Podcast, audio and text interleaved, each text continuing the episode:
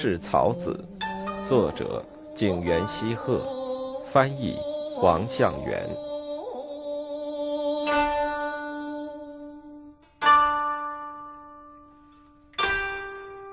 五，游乐杂费五木营。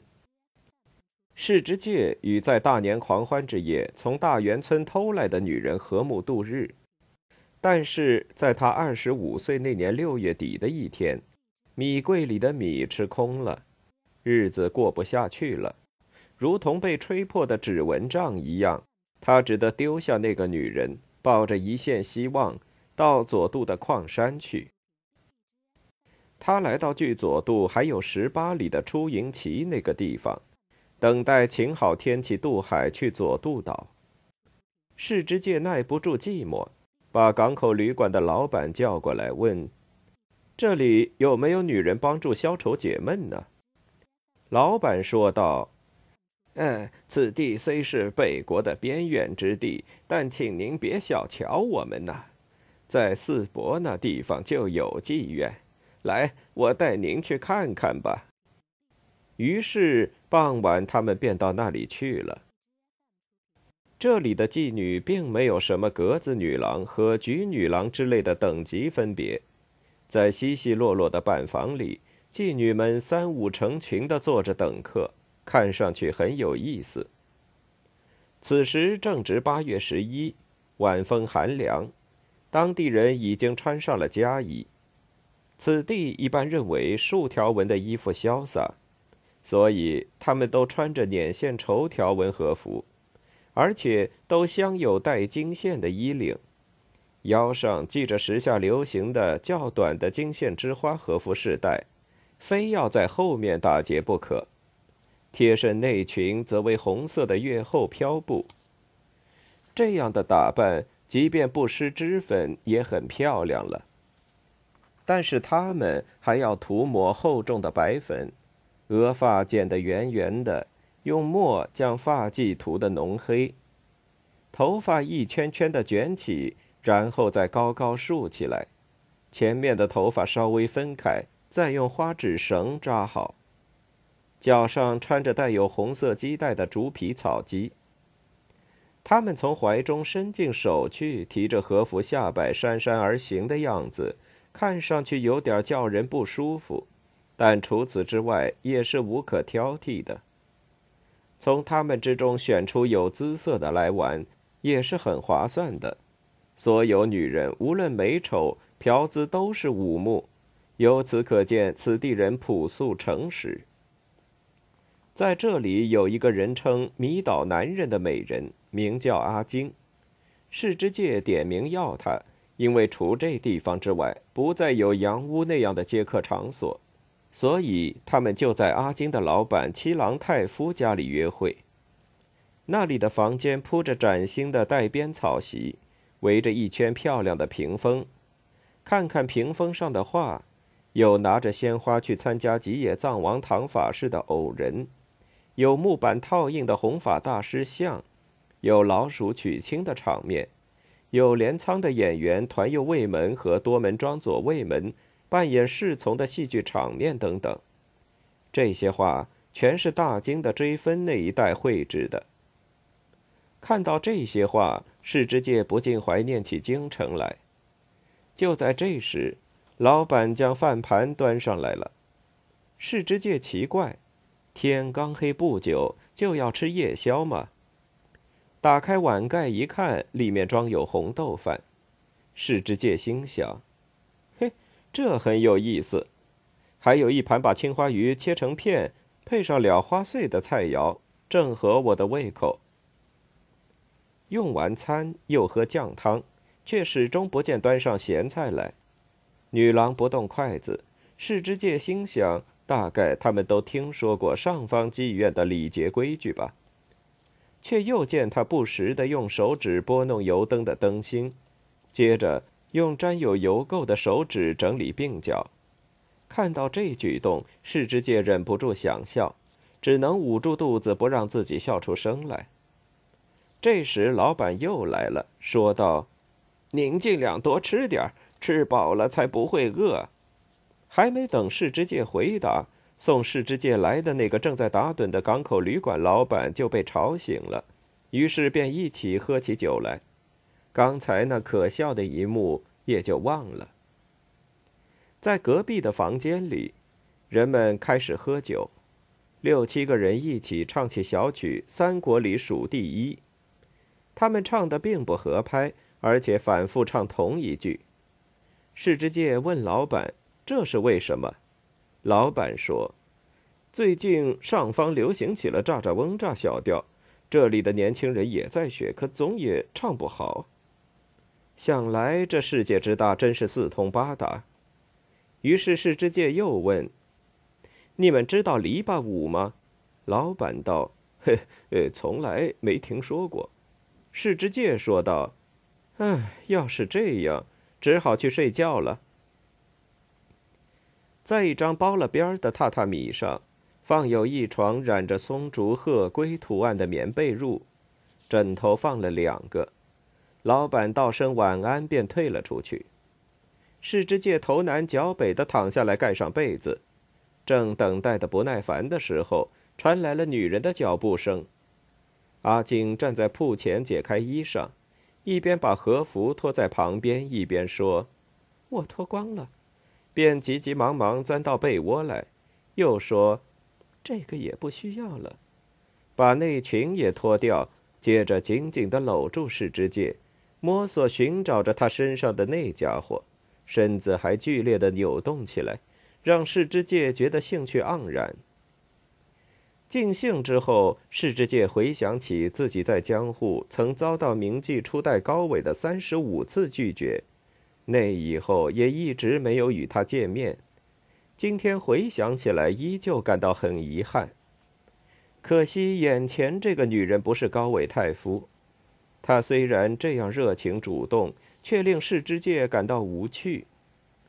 一回想起那段往事，世之介便感到窝心。猛地坐起来说：“我要回去了。”说着，就托那位领他来的港口旅馆老板给些小费。老板心领神会，给了这里的老板三百文，老板娘一百文，佣人们二百文，总共给了六百文钱。大家都惊叹不已，说道：“您真是大方的客人呐！”女郎们以袖遮面，送他到船边，然后频频挥手送别。那个阿金在世之介上船时，对他悄声说：“您在全日本这块土地上再也没有第二个了。”世之介听清楚了此话，却不解其意。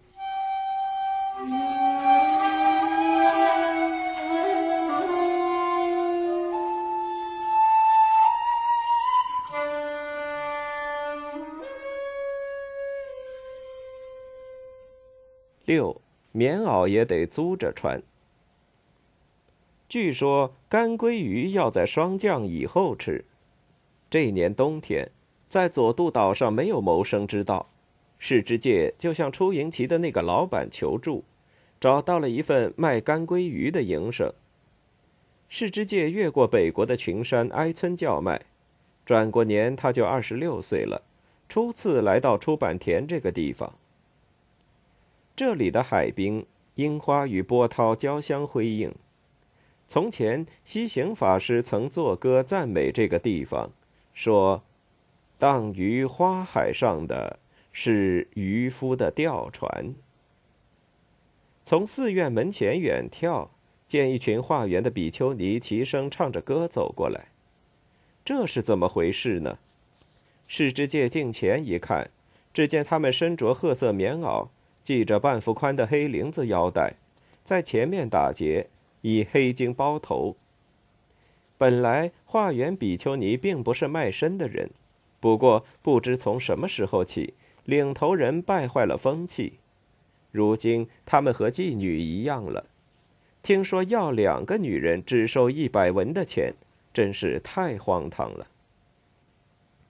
世之介一看。其中有一个是在江户的灭多厅和自己有过关系的，由青灵比丘尼手下的小尼姑，于是把他叫住，说：“那时你还是个孩子，记得曾经戴着尖草斗笠走路，现在已经长成大姑娘了。对方问道：“那您现在怎么是这副样子了呢？”世之介无可奈何的回答说：“ 哼，因为过于吃喝玩乐腻味了，为了散散心，出来做生意嘛。”说完就走开了。世之介接着去找那家熟悉的批发商帮忙。这里的港口很繁荣，与各地的贸易往来很多，人们一年到头总是拨着算盘过日子。老板热情的款待他，老板娘也阿谀奉承，总之都是为了赚取经营。在这家批发店里，店头并排坐着十四五位女子，貌似上方的那种连夜女。她们的装束也很特别，头发一圈圈的卷着。口红涂得很浓，身着白色碎花纹的小袖和服，系一条锦缎腰带。无论哪个女人，只要你一注意她，马上就显出媚态。他们一人各招待一位客人，在客人逗留期间，十天或许二十天，甚至三十天内，天天为客人叠床铺被，伺候一日三餐，给客人揉腰、剃胡须等。客人临走的时候，给他们一部金币，他们很稀罕金币，因而很开心。这些女人并不是批发商的女佣人，她们各有各的家，只是为招揽客人才聚到一起。仔细想想，这种行当和射金国有马温泉的汤女很相似，当地人为他们起的外号叫“木勺”。世之介问。木勺的意思指的是摇取人心吗？不过对此谁也说不出个所以然来。世之介并没有受到这些女人的特别接待，只好邀出了批发商家的男仆，于傍晚时分来到海滨游玩。听说这里有些有夫之妇模样的女人，故意让船老大给捉住，两人便在船上共枕同经。匆匆完事之后。船老大如果给他东西，女人便收下；如果不给，也只好空手而归。当地人称他们为“干瓢”，意思是葫芦做成瓢，可轻轻漂摆。这种女人与京都和大阪的街头娼妓没有什么不同。世之介问：“这类女人在平日都干些什么呢？”回答说：“这些人中有的总也找不到婆家。”有的是年已四十仍未再嫁的独身寡妇，她们白天睡觉，到了晚上便梳妆打扮起来，脱去平时穿的旧衣服，换上灰色开襟和服，腰系黑色饰带，扮成年轻姑娘的模样，在黑暗中勾引男人。依据自己家四五条巷子的范围内，他们披一件薄布罩衣，头上蒙一条手巾，以避开熟人耳目。等着和做马仔的男人会合后，便在那边的十字路口或者这边的沿岸大路上站街。待到夜深时，他们便边溜达边唱着“愿在君之睡衣上添香”，把铁匠铺的、赶马的、拉车的等等之类的人从梦乡唤醒，或者去挑逗那些更夫。接近天亮时，便去勾引马夫或者来自乡间的运货船员。一夜之间多次接客，头发蓬乱，累得步履蹒跚，腰酸腿疼，哈欠连天。马仔手持一根木棒，跟在女人身后，大概是为了驱赶追着狂吠的狗。天近拂晓，店铺就要开门营业了，于是他们加快了脚步，钻进小胡同，以免被人发现。他们毕竟还爱面子，干这种勾当也都是为了糊口。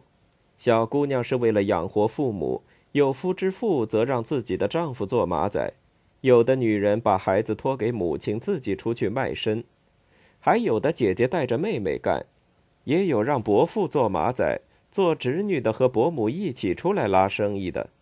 人们因为死又死不了，活又活不好，才干这种事。说起来，这真是一个悲惨无耻的世界。听了这些。情何以堪呢？在那些分不清落下的是眼泪还是雨水的夜里，从木屐到雨伞，他们都必须付租金去租借。即使是租一间陋巷内的破房子，因为被人催逼房租或避人耳目，也很难连续在一个地方居住三十天。今天藏在这里，明天又躲到那里，还要讨租房担保人的欢心，用四两半斤的酒笼络邻居。有了一点钱，便买来米柴，燃起炊烟做饭。但是这炊烟很快就会消失的。像这类夜间的街头夜莺，无心欣赏月光白雪，也从未欢度过盂兰盆节或新年。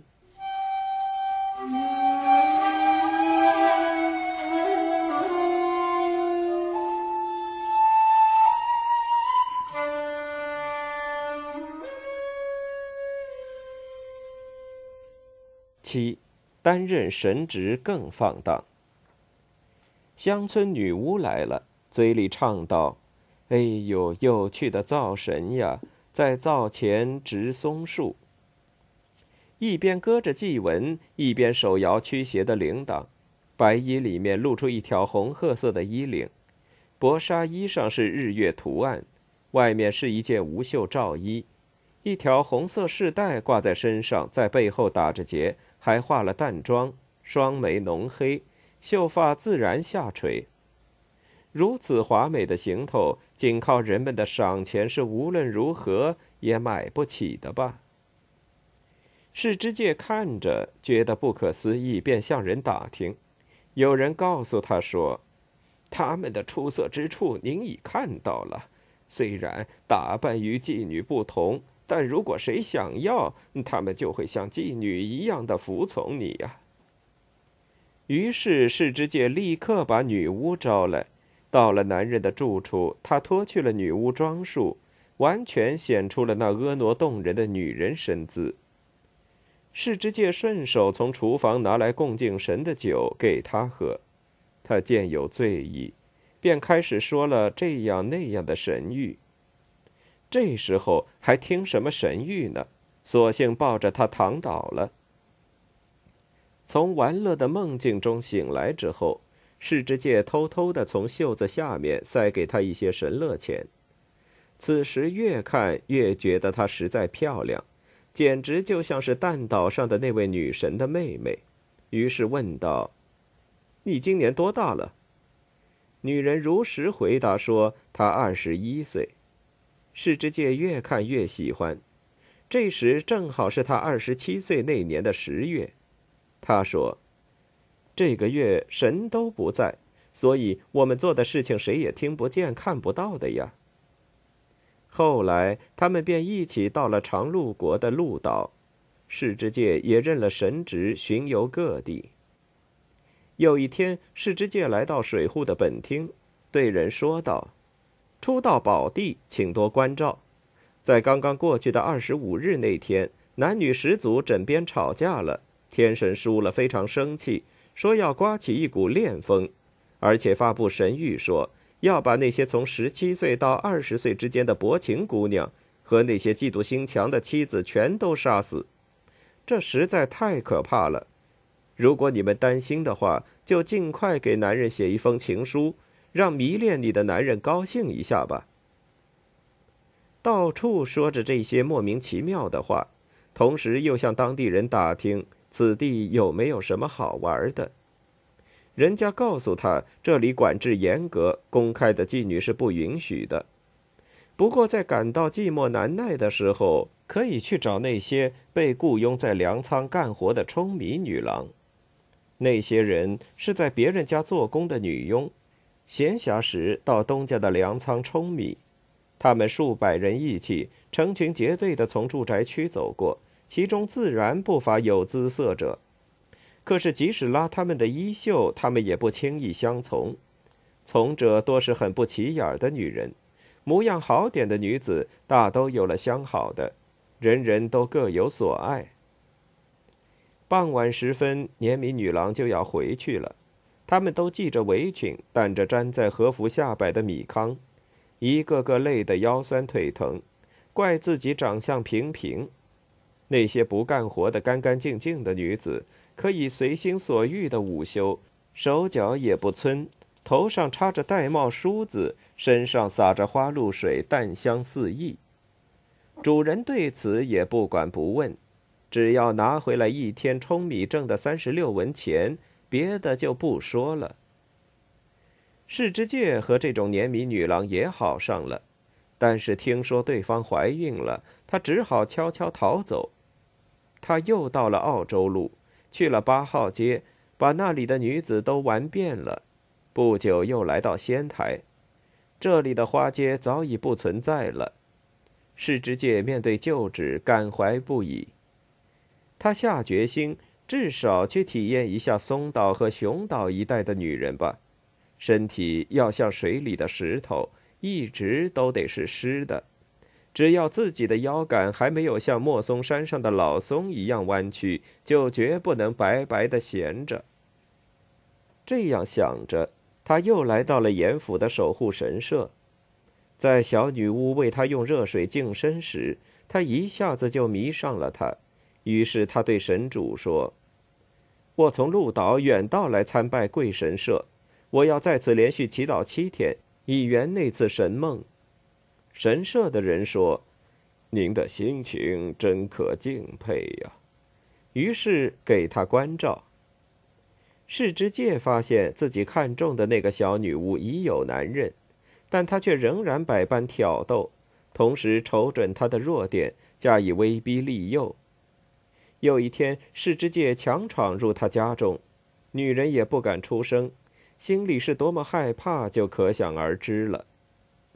这是作孽呀！他一边说，一边紧紧的并着双膝，流出了眼泪。他决心不让世之介得逞，拼命反抗，要把压在他身上的世之介推下去。